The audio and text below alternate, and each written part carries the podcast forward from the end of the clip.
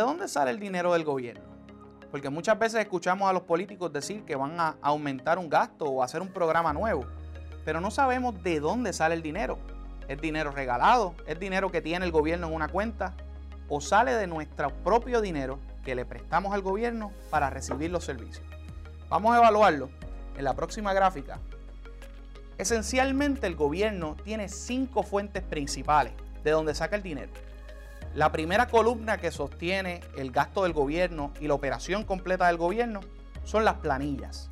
Cada vez que nosotros el 15 de abril llenamos planillas y enviamos un cheque a Hacienda. La segunda columna es el IBU. Cada vez que usted compra un televisor o cualquier otra cosa en la tienda, ese 11.5% que se le retiene va directo a financiar una quinta parte del gobierno.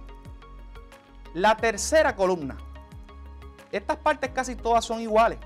La tercera columna son los negocios y las corporaciones, negocios locales, barberías, panaderías, todo eso, ese por ciento que paga los puertorriqueños, van a sostener el gobierno también.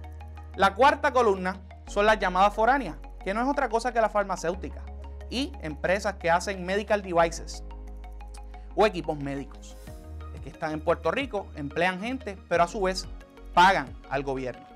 Y la quinta columna, que son otros, más que nada son arbitrios. Arbitrios que se le ponen a los automóviles, a productos especiales como el tabaco, el alcohol, entre otros.